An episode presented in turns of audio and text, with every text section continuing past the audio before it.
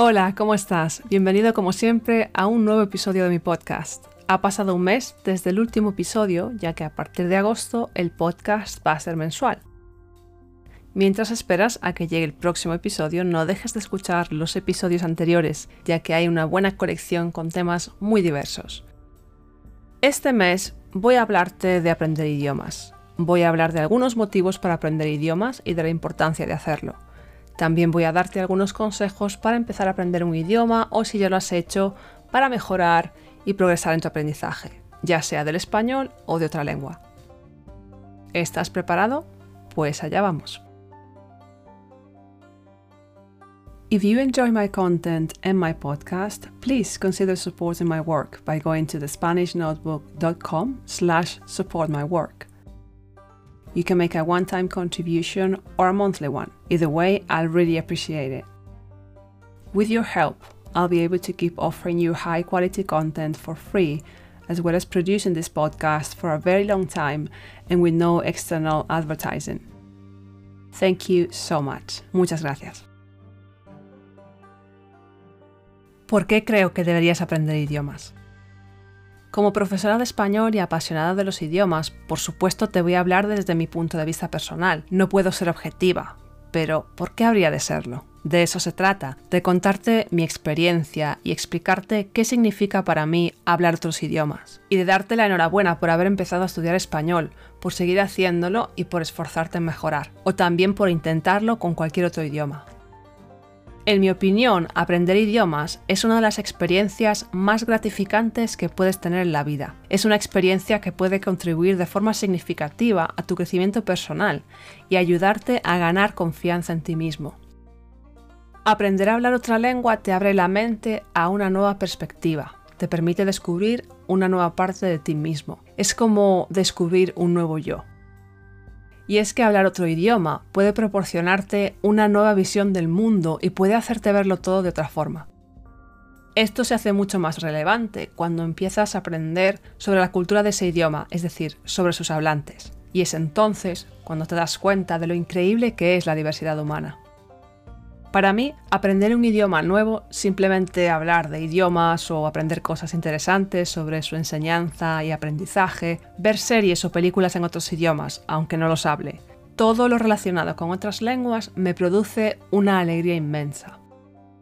Funciona como una vía de escape para evadirme de la realidad de la existencia. Pero no era mi intención ponerme demasiado filosófica, que este no es el episodio para ello, pero a veces no puedo evitarlo. En definitiva, aprender a comunicarme en otro idioma, saber que voy a poder entender un poquito a una determinada comunidad de hablantes, enseñar un idioma, por supuesto. Todo ello me produce mucha satisfacción. Are you considering learning Spanish online with a private tutor? Then take a look at my website, thespanishnotebook.com, for more information and to get in touch to book your free 45 minute trial lesson with me. Thank you so much for listening. Enjoy. Consejos para progresar y mejorar en tu aprendizaje. Me voy a centrar en ti, que estás en un nivel inicial o que has empezado hace muy poco a aprender español o cualquier otro idioma. Lo primero que tienes que entender es que tu progreso está en tu mano, es decir, tienes que dedicar tiempo, tienes que esforzarte, tienes que hacer los deberes tienes que practicar el vocabulario, practicar los verbos, es decir, tiene que ser un trabajo que hagas tú y no puedes esperar que tu profesor lo haga por ti. Algunos estudiantes cuando empiezan a aprender un idioma, ya sea de forma consciente o inconsciente, esperan que el profesor les dé una especie de píldora mágica con la que van a aprender el idioma de repente, o que un día se van a despertar ya hablando y entendiendo perfectamente, simplemente por asistir a las clases. Y ese es otro error que muchos estudiantes cometen en cuanto a su actitud hacia el aprendizaje del idioma.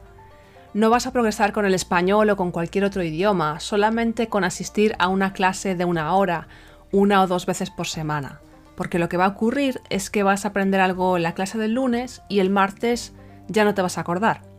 Si no haces nada, si no incorporas el idioma en tu vida, si no practicas el vocabulario con frases que tengan un significado para ti, frases con las que tu cerebro pueda hacer una asociación positiva o familiar. Es decir, Si aprendes una palabra de forma aislada, tu cerebro no la procesa como algo importante que deba retener, porque no tiene ninguna conexión, ninguna relación con nada que sea conocido, que sea importante, que sea familiar o positivo para ti. Esa es otra cosa que tienes que hacer, poner en práctica todo, todo lo que aprendas. Si aprendes una palabra nueva, haz una frase o dos con ella. Si aprendes la conjugación de un verbo, repítelo hasta la saciedad, hasta que te lo aprendas. Pero no lo recites como un loro una y otra vez en plan yo soy, tú eres, él, ella, usted es. No, ponlo en contexto.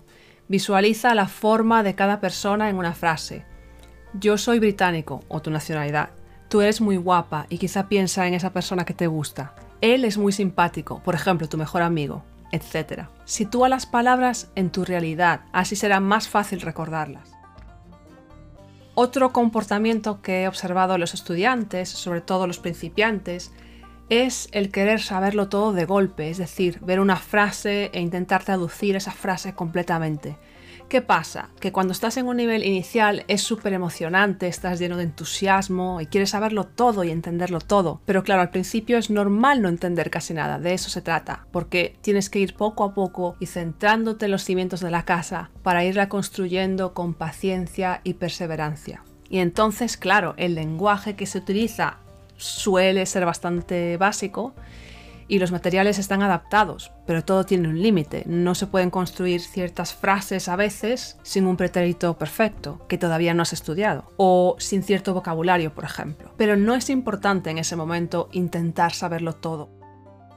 Cuando estés haciendo una actividad, es mejor que te centres en el objetivo de esta, si estás practicando serie estar o por y para, el objetivo es que te fijes en las palabras que acompañan al verbo o a la preposición respectivamente, que te fijes en el contexto en general para saber cuál es la opción correcta. Pero intentar entenderlo todo te va a distraer de lo que ahora necesitas y que es lo que te va a dar las herramientas para luego ampliar tus conocimientos y avanzar, es decir, para seguir construyendo esa casa. No tiene nada de malo preguntar, pues claro que no. Y si hay una palabra que te produce mucha curiosidad, adelante, hazlo. Pero no te obsesiones con entenderlo todo, porque puede ser algo que es muy complicado para ti ahora mismo. Por ejemplo, tal o sé. Todavía no tienes los cimientos y quieres ya llegar a instalar las ventanas. Por eso no te preocupes. Céntrate en construir una base fuerte, unos cimientos sólidos, con unos materiales estables, para que la casa no se desmorone poco a poco vas a ir progresando, te lo prometo. Pues ya hemos llegado al final del episodio de este mes. Espero que te haya sido útil y que puedas aplicar algunos de mis consejos en tu aprendizaje del español o de otras lenguas. Recuerda que me puedes hablar de tu experiencia aprendiendo idiomas enviándome una respuesta a la pregunta que voy a dejar en Spotify o escribiendo un comentario en el blog si estás leyendo al mismo tiempo o si lo prefieres, envíame un mensaje en Anchor en la web del podcast. Si estás interesado en empezar clases particulares de español, también puedes contactar conmigo directamente mediante un correo electrónico a zulemaspanishteacher.outlook.com.